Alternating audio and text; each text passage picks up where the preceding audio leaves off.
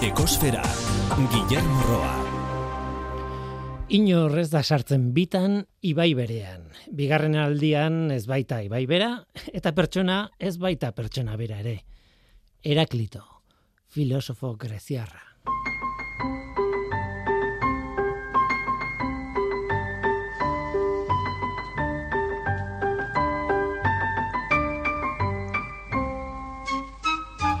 Kaixo denoi ongetorri ekosferara. Ura ezinbestekoa dugu. Bizitzeko eta ez bizitzeko bakarrik. Ia dozen jardura egiten dugu urari esker. Eta ube bikoitza ube bikoitza F erakundea beldur da gainera munduaren ekonomiak uraren mendekoa dela ahaztu ote zaigun. Ezin dugu balia bide hori gutxi etxi. Zoritxarrez, uriturriak ez daude ondo zainduta planeta honetan. Txosten bat argitaratu berri dute uraren egoera aztertu ondoren eta emaitzek zoritxarrez ideia hori indartzen dute. Txostena zabala da eta, bueno, toki askotako egoera kastartzen ditu. Deigarri egintzaitz adibidez Mekong ibaiaren deltaren kasua. Mekong ibaia izugarri luzea da eta lurralde askotatik jasotzen du ura. Txinako egualdean du iturburua, gero Txinaren eta Myanmarren arteko mugaren parte da, eta gero kilometro askoan Laosen mugan edo Laos barruko lurraldetan jaisten da. Azkenean, Kambodia zeharkatzen du eta delta erraldoi batean itxasoratzen da Vietnamen. Guztira, lau mila da kilometro baino gehiago, eta sei herrialde. Ah, eta ibai adar askotatik jasotzen dugura gainera. Hori guztia Vietnameko delta hartan itxasoratzen da, pentsa. Oso, oso ondia da. Ez da ritzeko, mekongen delta jende askoren oinarria izatea bizi izateko. Hain zuzen, delta horretan azten da, azten da gainera, azten da zetakin, Vietnamen ekoizten den arrozaren erdia. Eta arroz horren zati handi bat gainera munduko toki askotara esportatzen dute. Hori esaten dute V bikoitza V bikoitza F-koek. Aberastasun iturri handia da haientzat. Ustez ondo babestu beharko luketena, baina argitaratu den txostenaren arabera Mekongi baiaren deltan arazo bat dago. Arazo larriena area edo ondarraren erauzketa da eraikuntzarako baliabide moduan. Eta ura ezin zaindu delta batean area edo ondarra kentzen baldin badiozu.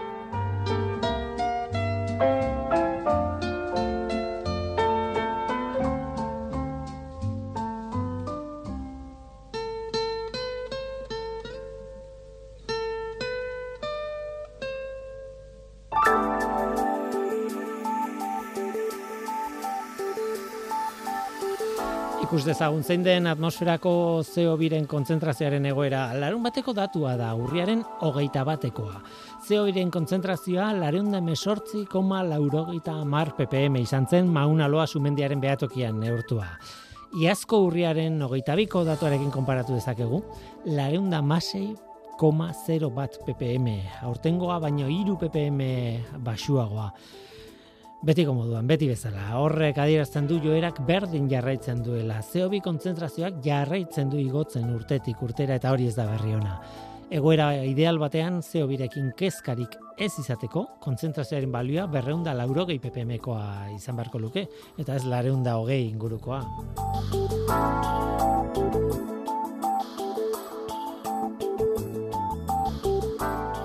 Gaur airearen kalitatean neurtzeko ideia polit bat ekarriko dugu. Nafarroako agrobioteknologiako institutuko ikertzaileek landareak banatu dituzte toki askoko jendeak zaindu ditzan. Belar mota bat eman zaie azken batean eta belar horrek aztean tokian tokiko airean dauden sustantziak jasotzen ditu edo xurgatzen ditu. Landare horiek analizatu eta horrela airearen kalitatea bera neurtu ahal izan dute. Fito Rastreando izeneko proiektua da. Iker Aranjuelao proiektuaren koordinatzaile izango da gurekin. Baina hori baino lehen, lehen da bizi, mirari antxustegi etorriko zaigu, gure kolaboratzailearen estrenua demoraldi honetan. Badu zer esanik karbonoaren konpentsazio merkatuari buruz. Eta bide batez, Beach Boysen musika ere izango dugu gaurkoan. Hori da gaurko eskaintza, zu ongietorria zara murgildu zaitez gure ekosferan.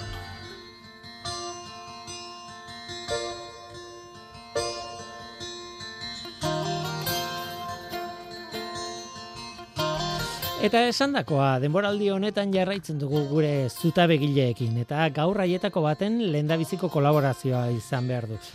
Mirari Antxustegi Bengoetxea Euskal Herriko Unibertsitateko kimikaria, ikertzailea eta energia berriztagarrietan aditua berriz ere bueltan da gurekin. Posteko moduko berria da guretzat. Tira gaurkoan ekarri digun gaia garrantzia handikoa da gainera.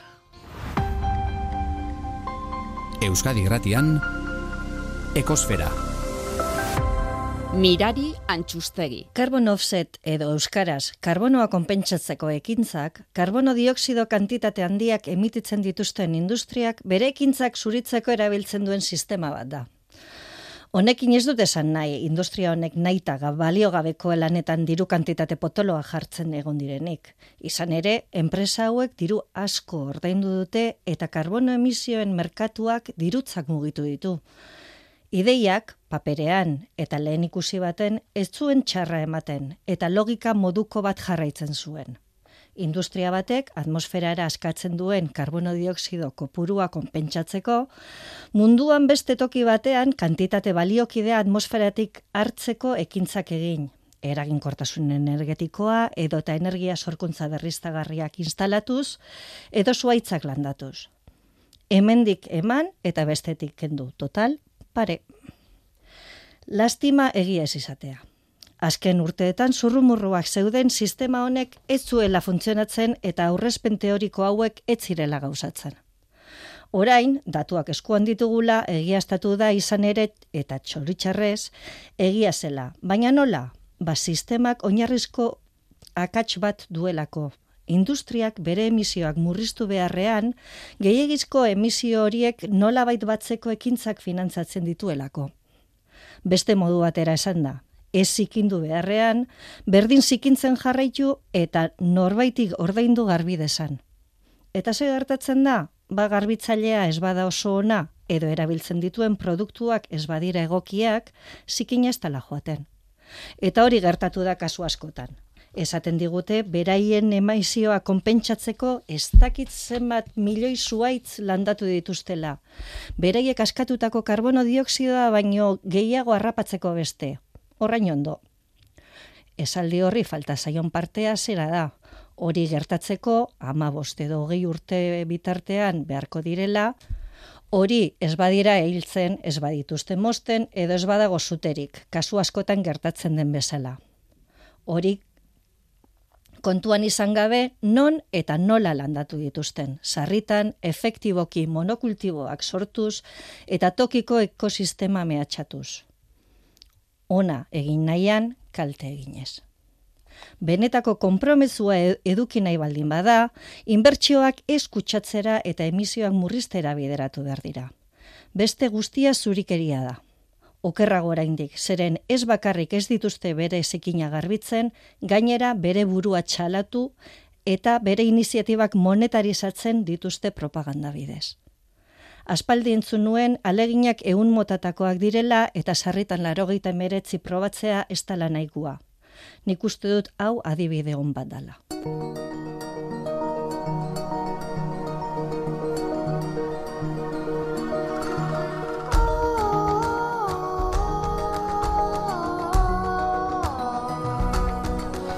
Eta orain ostoen arteko melodiekin hasiko gara. Gogoratzen alduzu kanta hau.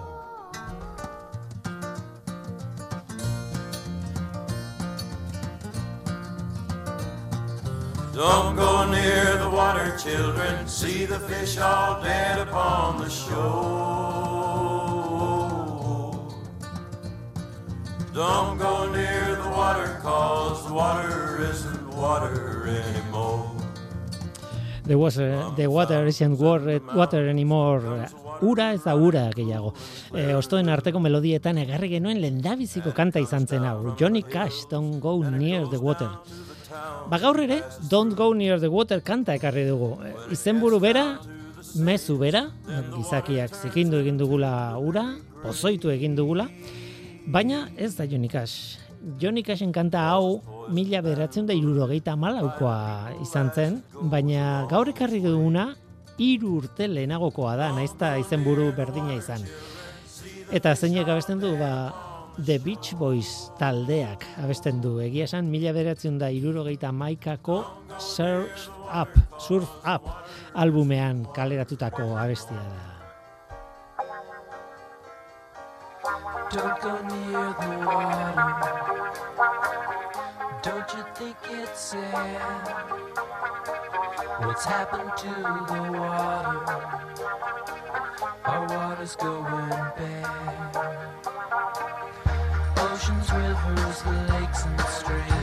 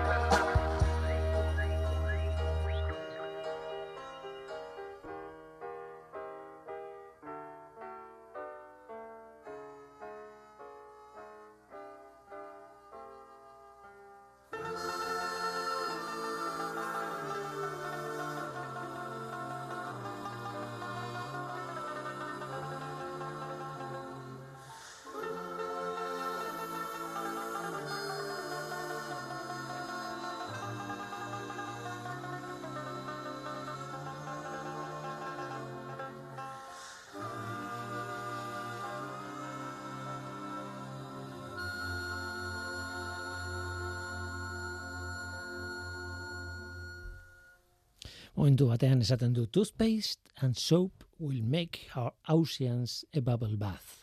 Hortzetako pastak eta xaboiek burbuiladun bainu bat bilat, bilakatuko dute ozeanoa. Horrelako zerbait. Hori dio. Tira, ez dakit, celebra egiten zait Beach Boys taldeak bueno, ekologia zitze egitea abestietan, ez? Baina agian, bueno, nire aurritz, aurre iritzien arazo bada, agian. Tira, hain zuzen ere, hain zuzen ere, disko berean, Sharp Up horretan, The Beach Boysek beste kanta bat dute em, oso izen buru esanguratsuarekin. A Day in the Life of a Tree. Zuaitza baten bizitzako egun bat. Zuaitzak eta suari buruzko uste dela. Baina tira, hori beste batean ekarriko dugu.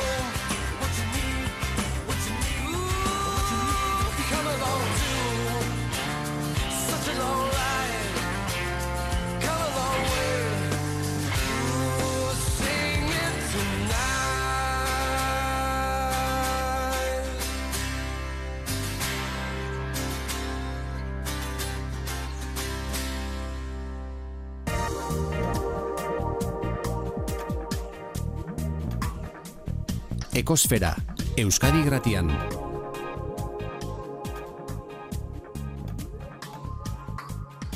Ekosfera, Tira, ba, oso ideia ona da. Airearen kalitatea nola neurtu daiteke? Pentsa, no, nola bururatzen zaizu zuri entzule? Eh, honekin behar bada zer ikusirik eh, ez daukazun horri. Nola bururatzen zaizun neurtu daitekenla eh, airearen kalitatea. Ba, eh, nik ere ez dakat oso ideia aurreratua eh, kontuarekin, baina etorri zait eh, proiektu baten berri oso oso oso ideia ona iruditu zaidana. Eta Nafarrotik dator berez, eh, Iker Aranjuelo Michelena, eh, IDAB, eh, bueno, Nafarroko Agrobioteknologia Institutoko eh, ikertzailea eta zesikeko ikertzailea, bueno, zesiken barruan zaudete, kaixo ongi Kaixo, egunon. eh, Ara- iruditzen zait izugarri ideia ona landareak erabiltzea airearen kalitatea neurtzeko. Eh, ez dakit nondik datorren hau, eh, hau berria den, ez dan berria, baina proiektuak, bor, proiektuak gauza gehiago ditu eta kontatuko ditu, eh? baina baina harreman hori oso oso, oso, oso interesgarria. Bai, badago zientzia munduan, e, bueno, ikerketa e, linea bat bezala, ba, hori erabiltzen dituena landerak bioindikatzaile bezala, ez? Aire kalitate indikatzaile bezala, bai, aireko partikulak, ur kalitatea ikertzeko, orduan zentzu horretan e, zientifikoki hau lan hau ez berria.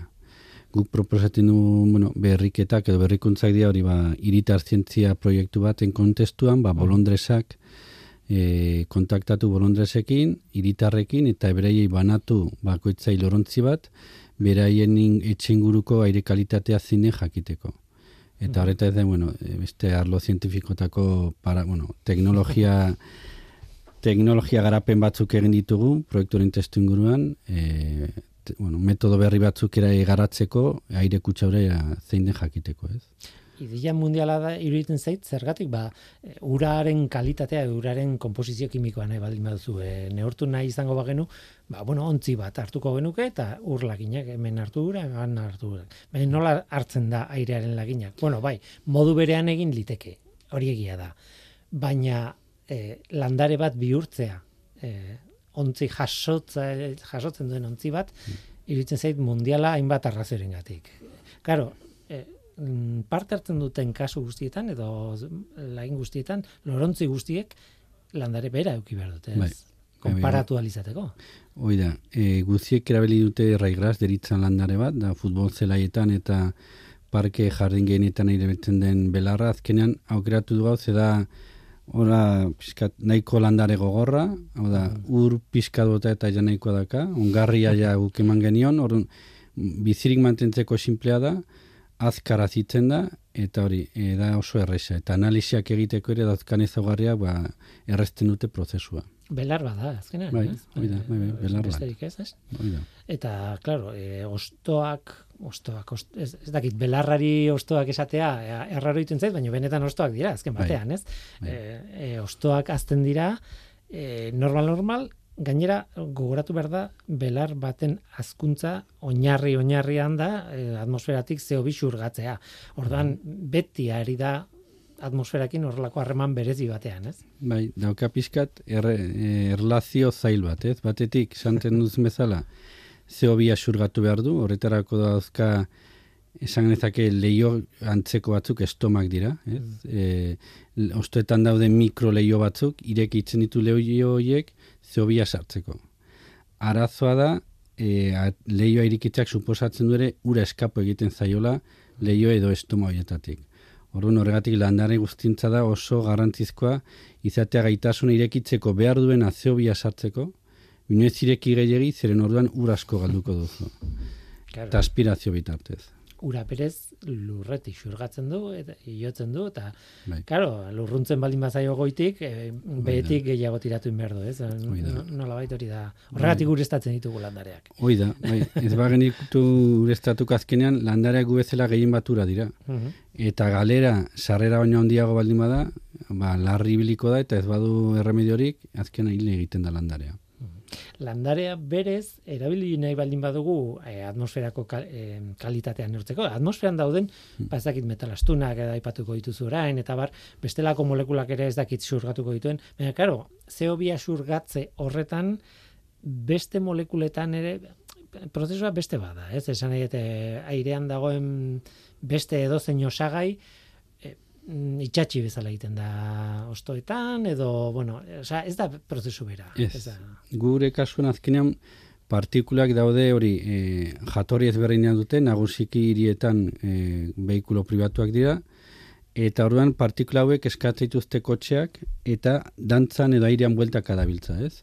Eta orduan, ba, airearen arara mugitzen dira partikula horiek eta kokatzen dira ba, e, arroparen gainean, lurrean, ostoetan, eta orduan guk egin duguna da hori, e, bolondrez guztiei banatu lorontzi bat, zuk esan duzun bezala berdina, lorontzi berdina, e, raigras berdina, e, sustrato berdina, dena berdin. Orduan, ezberdintasun bakara izan da, kasu bakoitzan kokapena. Mhm. Horregatik bolondreiz bakoitzai eskatu genion hori, e, zehaztu behar zuela, e, ze hiri noski, eta ze auzotan eta ze kaletan zegoen. Eta ere ze solairutan. Ze da berdina lehen Claro. Solairuan egotea edo bosgarren batean, ez? Claro. Bosteun, da iruroi, tamabi partaide, ia seireun partaide, eh, claro, hori zenbaki bada, ez dakit asko edo gutxi dan, esaten zenuten partaidetzarekin oso pozik zinetela, ez? bai. Eh, ez dakit erresa den hori, olako jende pila bat eh, biltzea, edo horrelako proiektu baten aurrean mundu guztia pres dago, eta azkenean belarrekin lorontzi bat eukitzea da, besterik ez, ez? Bai, bino egia zen hori, e, sorpresa handiz, e, e, horrelak, bueno, edo este zientziako talier batzuk antolatu izan ditugu eta ez dute reperkusio hori izan, ez? Eta honekin ba izan da ikaragarria, osea, horre ikuspenak pasa ditugu garbi. Hemen adiez donostian, to, e, bueno, e, preparatu genitun berogeita mar lorontzi, eskaera onditu zan pila bat, e, lehen egunean ja berrogeita mar horiek bazeukaten bere jabea esateko, eta prestatu genituen beste berrogeita mar, e, hori ba, ezin izan zuten entzako, baina bueno, izan da pasada bat. Eta iruñan ere asko, jende asko parte hartu Bilbon ere bai, Ni hori, hori da pixkat eh, nire arlo pertsonalean proiektu honen gauz honenetariko izan da jendearen ilusioa eta gogoak ikustea, ez? Ez dugu esan izena, eta izena polita da, fito rastreando ditzen da e, proiektua, fito noski landare, da? eta fito bai. rastreando landareak rastreatzen du, harakatzen du ai, inguruko airea. Eta aipatu duzu, Iruñan, Bilbon, Donostian, baino baita ere daude, urroz, galarda, garralda, barkatu, zumarraga eta muskiz. Toki hoietan, em, mapa, ban, mapa batean jarriko bagenu, e, bueno, ez dakit e, hori den egokiena, ma, mapa batean banaketa geografikoa bat da, baina nolakoa den toki bakoitza, hori beste kontua da. Dago daude hiri handiak, bueno, gazteiz berroa da falta da hor, baina, Bai, bai. baina bueno, daude oso toki txikiak garralda adibidez hor, ba- bastan engoian, ez? E, Ba, E, Bueno, nahi, prepirineo inguruan dago. Hori da, hori da. Horreaga inguruan. E, bai, egia esan Nafarroan hogei bat herrilekutan lan egin dugu. Eta hori, ba, helbura hori izan, ez? Pasa hiri handi batetik, Bilbo bezala, dauzkala hiriruren eta hogeita bi mila biztan, Bilbo bakarrik, gero kontutan hartu badugu gerrikoa, ba, askoz gehiago, Donostia eta Iruña, mm, beste e, hiri ertain bezala, hori da. Eta gero ja herriskak, ez? Eta justo aurreko beste aurkako muturran ditugu basantxozunak, ez? Garralda, urroz, eta beste orkoien eta beste herri txikiagoak. Eta mapari dagokionez, ba, garbi ikusten da hori, hemen daukagunean esan genezak adiez borni edukiari buruz, E, denera, e, bueno, banatu ditugu lareun, lareun da berrogeita mar e, lorontzi.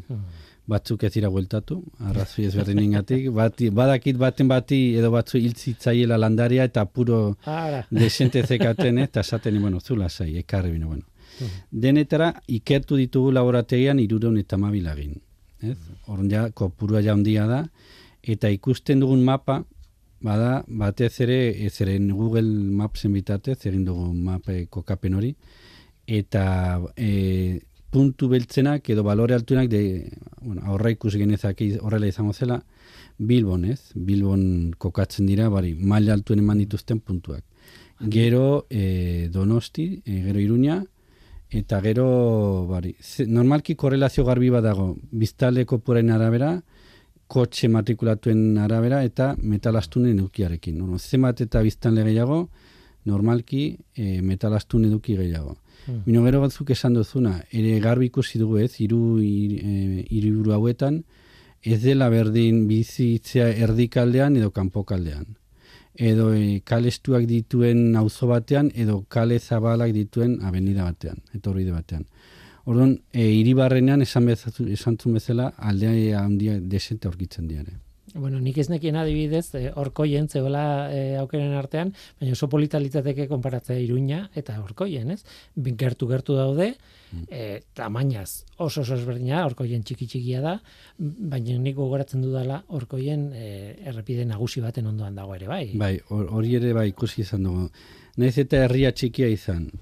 Ondoan baldin badaukazu trafiko askoko leku bat, hori ere ikusten da landaretan, eh, bai. Eta argi eta garbi esaten duzuen gauza bata hori trafikoa da, e, e, bueno, Bai. metalastunen iturri nagusia, ez? Bai, gaur egun bai, eh, duela duela berrogei, berrogei tamar urtea azkenean, e, gutxi gora era, ba, industria iritan zegoenean, ba, orduan, segurunik alderantziz izango zen, ez? Ituru nagusia industria izango zen, ez?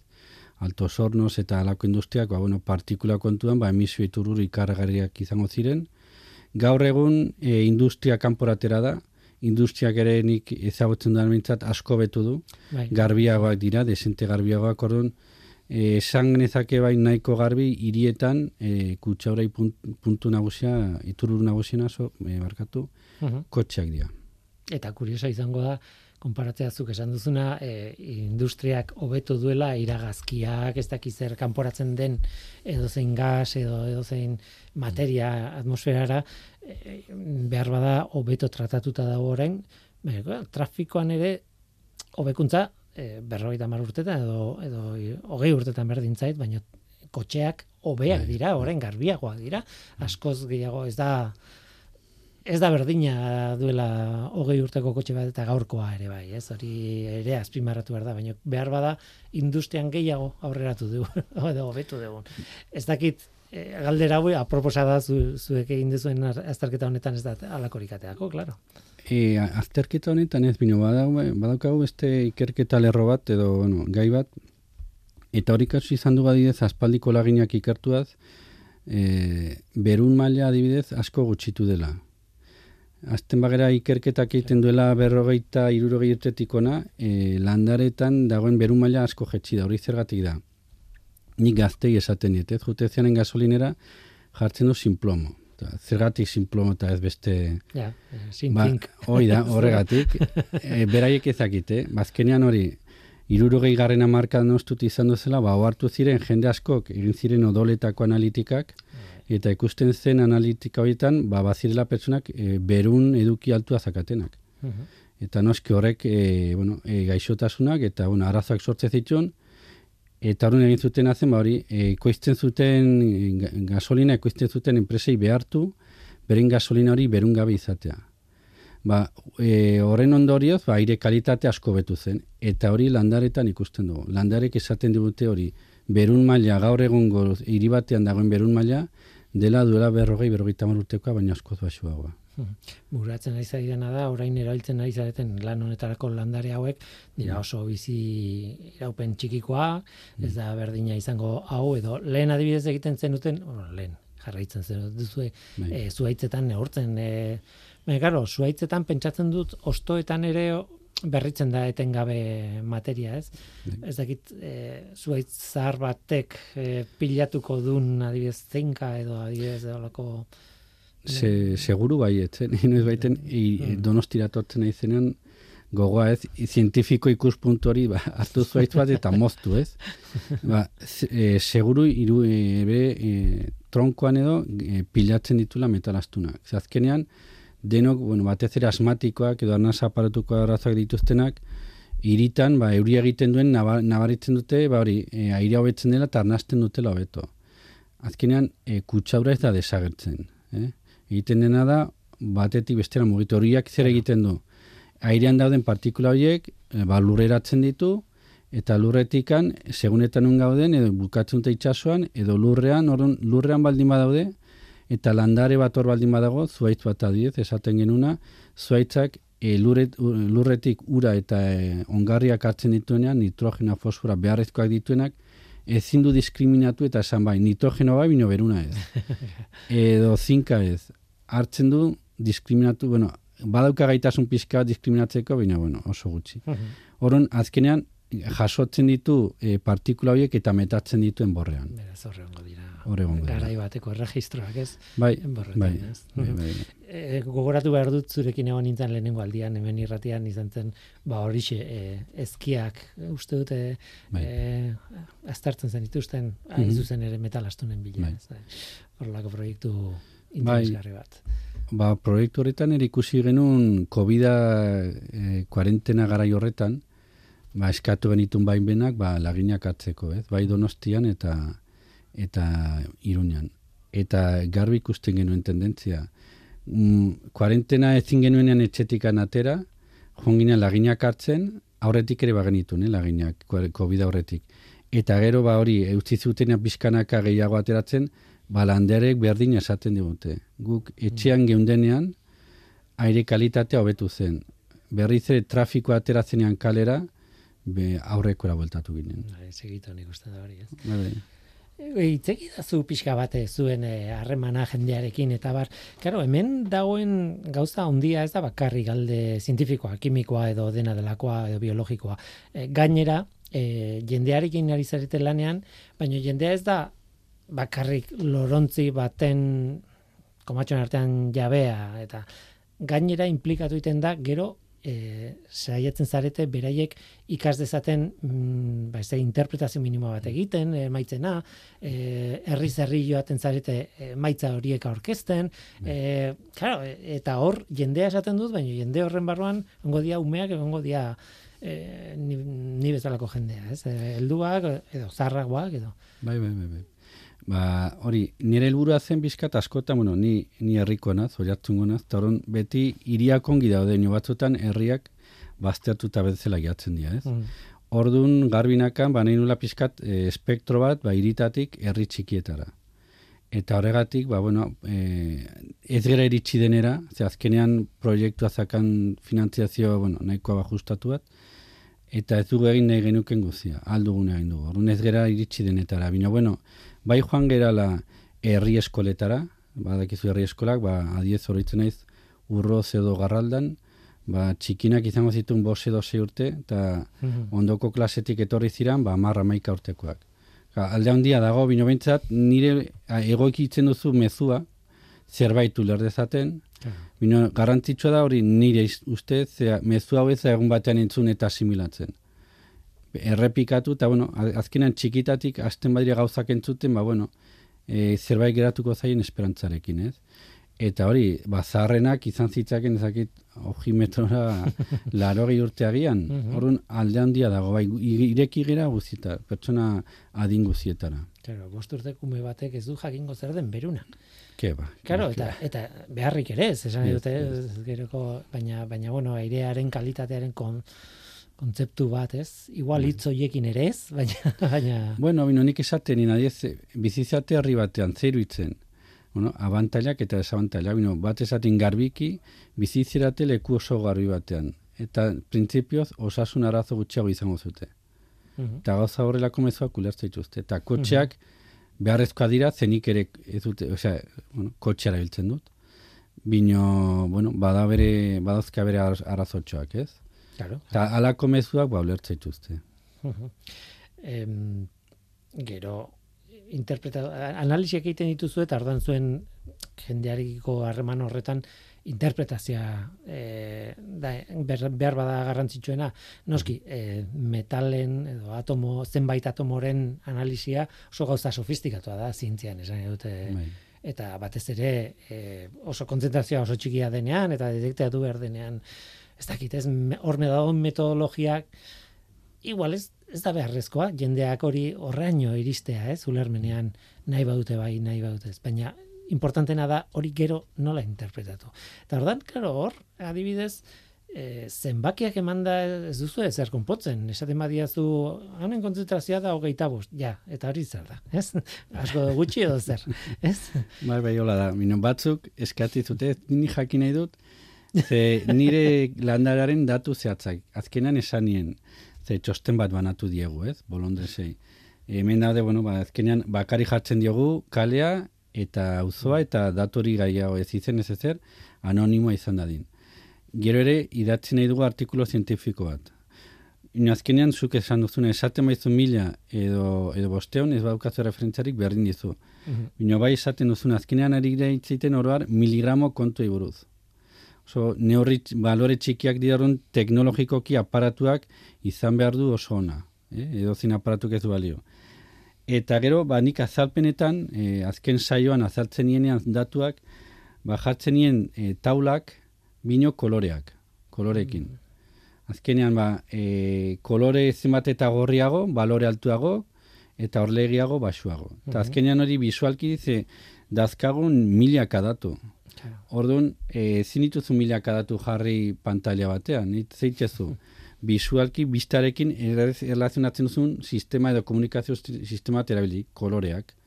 Denok ulertzen dugu kolore gorria zerbait alar, alerta edo zerbait o, antzeko zerbaiten mezu bezala. Eta orduan, hauekin horrela izan dugu. Azken sai horretan, dato zehatzak izan beharrean, ba hori jarri ranking bat esan genezake ez, balore altuenetik, gorrienetik, orlegienera, eta zunut zaude. Ona, ala, ala eta guztiz ere, ba, batzuk eskatu izan didate, ez ez, nik mesez nire datuak eraman, orduan, beraiei bakarrik, beren e-mail bitartez, bidali diet, e, bueno, denei ez, ez ditaka denbora, Nio bai, e, bidaliko diet e, beren landareak eman dituen parametro guztien balioak. Mhm. Eta ideia da ez da konparatzea, ez? Ez, ez zure landareak Ez, eta neriak ez, eta ez, ez. E, hor, e, nola nahi ere kontatzen zenitun anekdotak badaudela eta e, landarea hemen jarri doan jarri, Bai. claro. E, Anekdota pila, bat, eh, horrek, ban, hori lehen zaten nuna, ez? Jendearekin hartu erremana gehien gustatu zen didana, ez? Ba, bat adidez, ba, esaten duzuna, ba, zegoen emakume bat, iruñan, justo bizi da parkin sarrera baten gainean, jartzen eske, justo bibo encima.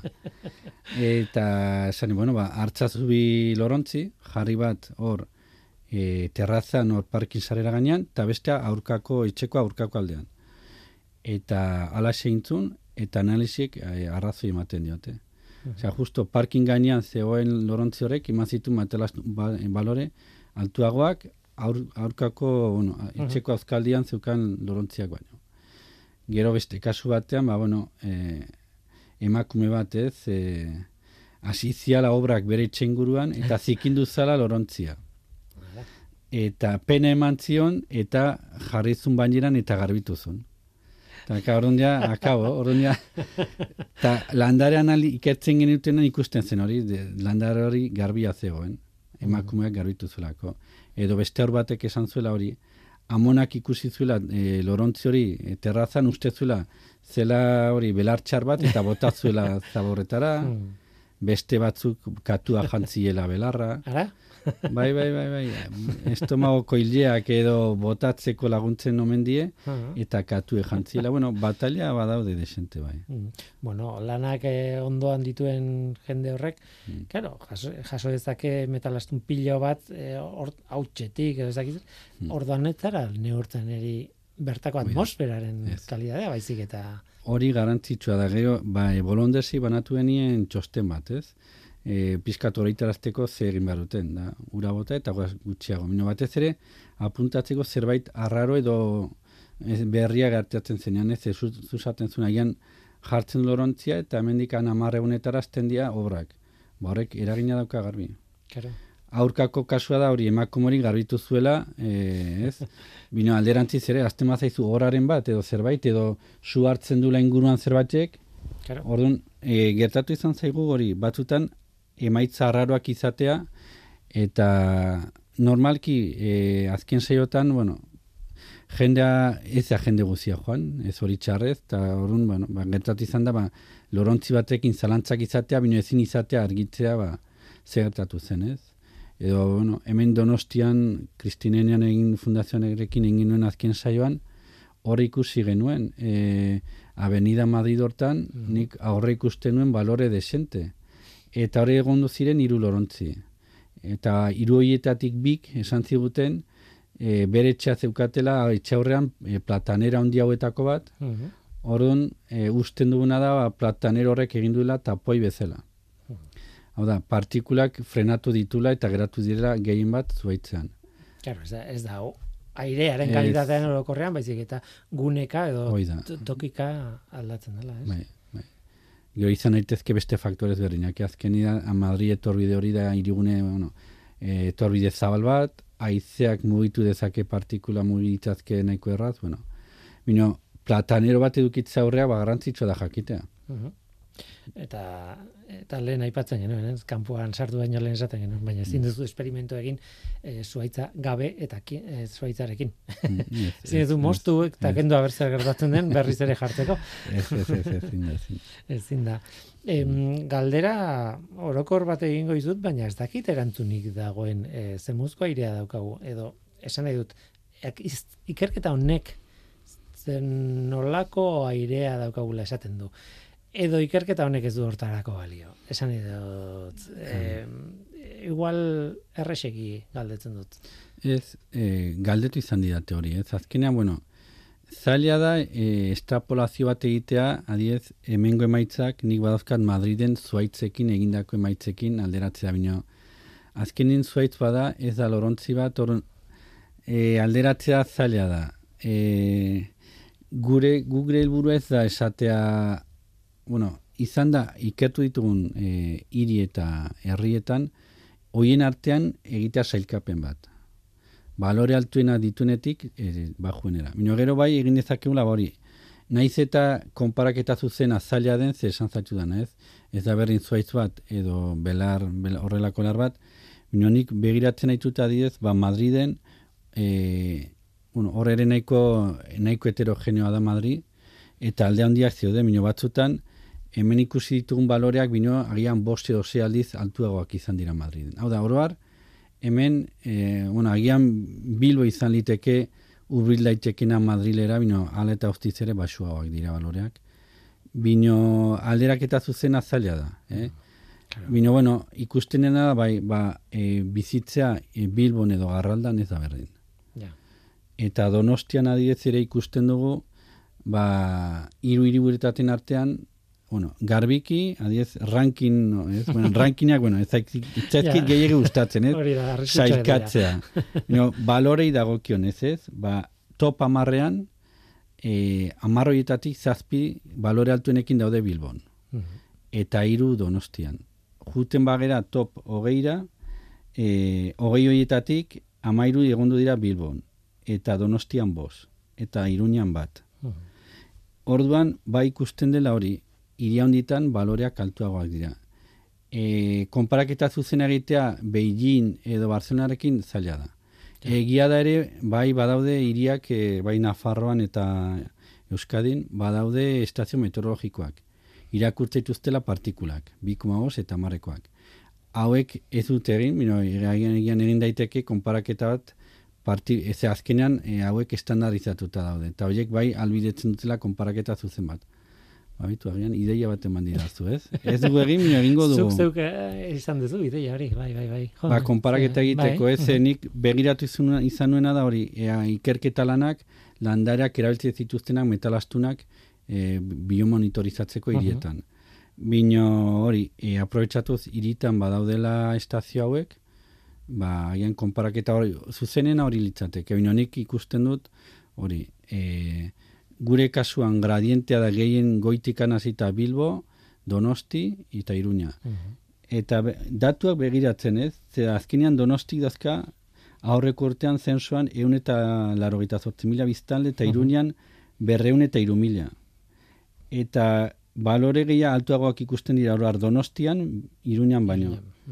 Baina gero, e, pizkat begiratuaz, begiratut ere Donostiko de, eta Iruñako trafiko dentsitatea. Claro. Eta hori ja beste historia bada. Eh? Osea, Iruñan bizi dira e, pertsona gehiago, bino densidadea trafikodako da 6.000 eta bosteun ibilgailu eguneko puntu batean. Da, Mhm. eta e, Donostian amaika mila eta zortzireun. Ia, bikoitza. Hoi da. Osea, biztanle gutxigo bino trafiko gehiago. Mhm. Eta hor garbi ikusten da, zera nik uste nuenean, ostra, esan raro ez? Garbiki donostia idazka balore iruñak, bin- iruñak baino balore altugok. Claro. Eta hoi pixkat biztanlegoari begiratuta arraroa. Bino gero hasten za begiratzen, zenbat kotxe mugimendu dagoen, eta hor dago kakoa. Claro, eta lehen esaten zenuna, trafikoa da iturri nagusia. Bai, bai, bai. Hoi, Bai, eta korrelazio egin ditugu hori datuekin analizi estadistikoak eta korrelazio zuzenak ikusten dira metalastunen e, edukiekin eta biztale kopuruarekin. E, gero, e, hiri edo herri bakoitzetako e, kotxe matrikulatuekin ere. Guzti honekin e, erlazio estadistikoa garbi ikusten da. interesgarria, baina egia da, e, jendeak ez zaitu ikusten, baina hemen zaude e, datu pilo batekin gainera koloreztatuta, ezta taulak hemen zabalduta eta eta claro, asko dago hor irakurtzeko eta interpretatzeko, ez? E, behar dan interpretazio egiteko. Em, Iker, adostu genuenean honetaz hitz egitea esaten genuen, bueno, baita ere igual izan dezakegu beste proiektu batzuei buruz, baina nik hemen utziko nuke eta nahizunean bueltatu, ze egia da nekazaritza sostengarriari buruzko proiektu desente dituzuela, Bai. eta eta oso interesgarria da, edo oso, oso kontu interesgarria da, beraz, bueno, eh, Bai, badakit bai, oso lanpetuta zaudela, baina halako batean txoko bat egiten baldin diguzu, ba, etorri eta Bai, bai, osea, gaina zoritxarrez, ja gure inguruan ikusten dugu klimaldaketa, Hmm, nik beti esaten dut ez, nire lehenbiziko itzaldia kongresu baten emanun duela hogei urte, mhm. eta Madrilgo katedratiko batek esan zian, eso del cambio climático del CO2 no me lo creo. Eh? Ze, nahiko tristea, horrela esan, bueno, Bai. gaur egun zoritxarrez inguruan ikusten dugu, guk adidez Nafarroan gero eta gehiago, e, tutera aldean eta horrela aurren, aurten izan dian uztak, e, gariaren kasuan adidez, ba, nahiko desastre izan da. E, Iruña herrian hobeto, bino, bueno, bai, bai, egoaldean, eta, bueno, olioarekin ere berdin, ez, zergatik garestitzen nahi da, ba, ekoizpena jetxi da pile bat, zergatik, ur gutxiago, temperatura gehiago, eta hori olibondoa dela ur gutxira oitzuta dagoen zuaitz bat, eta ala eta guztiz ere sufritzen du. Eta horretan lan egiten dugu, bai. Nik bere aldeko zerbait esango nuke eta da eh, klima aldaketa, klima oso gauza komplikatua dela eta eh, zalantza egitea ondo, ondo dago, ondo zegoen momentu batean, ez? Esan nahi dute, bueno, eh, ez da siniste kontu bat edo e, baina, claro, datuak oso komplexuak dira, asko dira, eta gainera oso denbora gutxian ditugu konparatzeko datuak, ez? Ez dakigu mila da zazpireunda ez dakik noiz, e, nolako datuak zeuden, justo, iragar, e, kalkulatu dezakegu, estrapolatu ditzakegu, baina ez daude orain dauden erregistroak, ez? Beraz, iruditzen zait zalantza egitea, e, ona dela printzipioz, edo ona zela, ja gaur egun ez daki zalantzarako e, tarterik Bueno, duen.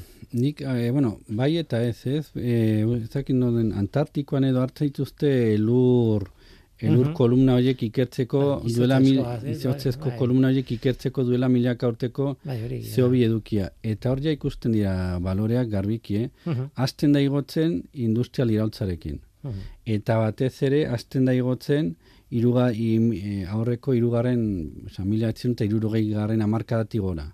Bai, hori. Azten da zeobia igotzen. Espa- esponentzialki gainera. Bai, bai, bai. Izugarria da. bai. Nik esaten diet, ez? Ni tesia hasi nitzenean, mila betzirun eta lorgeita metzortzian, ere zeobi altuko ikerketa lanak egiten ditun. Ta nire tratamendu kontrola, hau da, gi, inguru giroan geneukan balorea zen, irureun eta berrogeita mar. Mhm. Eta, bueno, egiten genuen, ba, bueno, e, 2000 eta berrogeita marreko aurre ikusten da, e, bosteun, bosteun eta berrogeita mar ppm iritsiko gerala. Ez que ja gaur egun, Lehen gaude lareun da hogei inguru. Bai. bai, hau, amasi amazazpi. Mhm. Ez que pasada bada, hogei urtetan igo da pila bat. Mhm. Eta azkenin aurreikuspen horiek ba iritsi daitezke ze azkenean e, Kiotoko eta Bariseko paktoko it- itunak badiuri ez dila betetzen nahi, orduan bosteun PPM horiek e, lortu itzazkegu zoritxarrez. Eta kaso egingo diogu eta jarraituko dugu eta eta bueno, Da. zegin behar dugu ba. E, ba horri begiratu bai ala bai. bai, bai, Noski egokitu. Tira, ba, hemen utziko dugu Iker Aranjuelo Michelena, eh, IDAB, ea, ondo esaten duen, IDAB, eh, bueno, Nafarroako Agrobioteknologia Institutuko ikertzailea, zesekekoa, eskerrik asko horrekin izateagatik beste behin, eta horixe, atea irekita duzu nahi zunerako eta nahi zuen proiektua kontatzeko. Bai, bai, bueltatuko eskerrik, eskerrik asko zuri. Eskerrik asko Iker. Aio.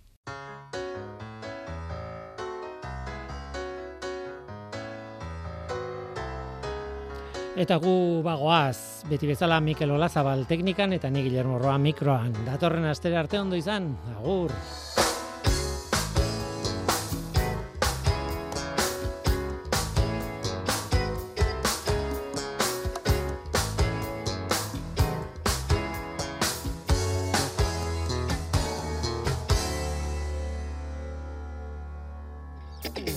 Cae la noche, la